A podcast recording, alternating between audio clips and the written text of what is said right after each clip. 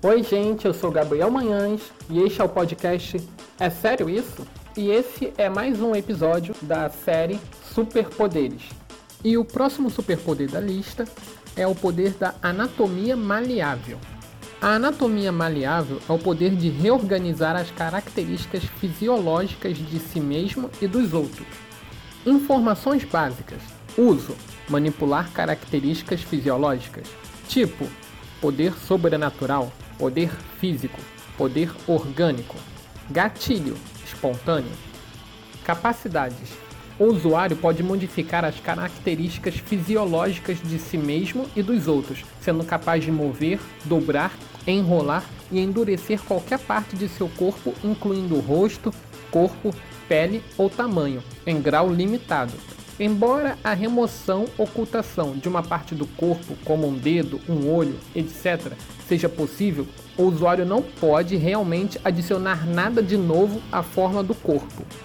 Associações: manipulação biológica, manipulação corporal, metamorfose, amorfismo, elasticidade e física cartoon. Limitações: pode ser limitado a modificar apenas si mesmo ou os outros. A mudança pode ser lenta e ou dolorosa. Pode ter uma duração limitada. Agora os usuários desse poder.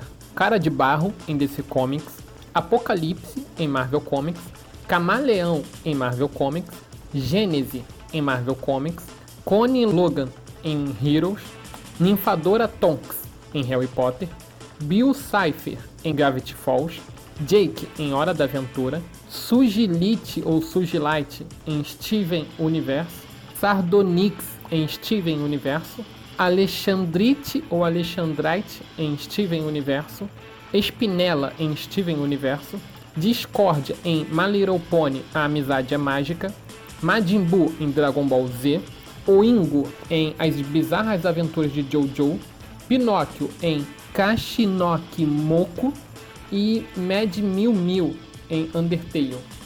Olha, esse poder eu confesso que acho bem parecido com aquele poder do amorfismo.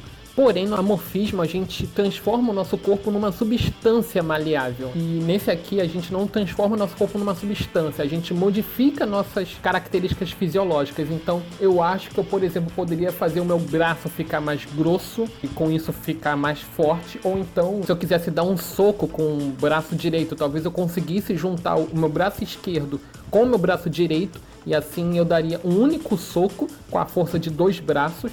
Se eu quisesse dar um chute eu poderia fazer a mesma coisa com as pernas, juntar a perna direita com a perna esquerda e dar um único chute com a força de dois chutes. Ah, se alguém tivesse me chamando, por exemplo, eu tô de costas para a pessoa e alguém me chamasse, eu poderia simplesmente virar minha cabeça 180 graus perfeitamente como uma coruja, por exemplo, e assim ver quem tá me chamando, ou apenas virar meus olhos, tipo, tirar eles da parte da frente do rosto e fazer eles aparecerem na minha nuca, sabe? Tirar parte do meu cabelo para ficar limpo de pelos e ali fazer aparecerem meus olhos, para eu conseguir enxergar pelo menos quem é que tá me chamando. Depois eu faria meus olhos voltarem para a posição original, faria meu cabelo voltar a crescer e aí sim eu viraria minha cabeça 180 graus para falar com essa pessoa. Ou viraria todo o meu tronco, sabe, da cintura para cima, 180 graus para falar com a pessoa. Acho que seriam essas coisas assim que eu faria, sabe? Acredito que pro dia a dia deve ter bastante uso, mas eu não tô conseguindo pensar aqui em muitas coisas que eu poderia fazer com esse superpoder no meu dia a dia. Ah, talvez se alguém quisesse também me bater, eu poderia abrir um, um buraco, digamos assim, na, na região do, do meu corpo onde a pancada viesse, e aí ia passar através desse buraco. Logo eu não ia receber dano nenhum, porque nem sequer ia me acertar, sabe? Eu acho que eu conseguiria fazer isso. Bem, isso é tudo, eu acho. E assim eu termino. Espero que você tenha gostado. Se gostou, curta e compartilhe com seus amigos. Se não gostou, não precisa curtir, mas mesmo assim compartilhe com aqueles que você acha que vão gostar. E até a próxima.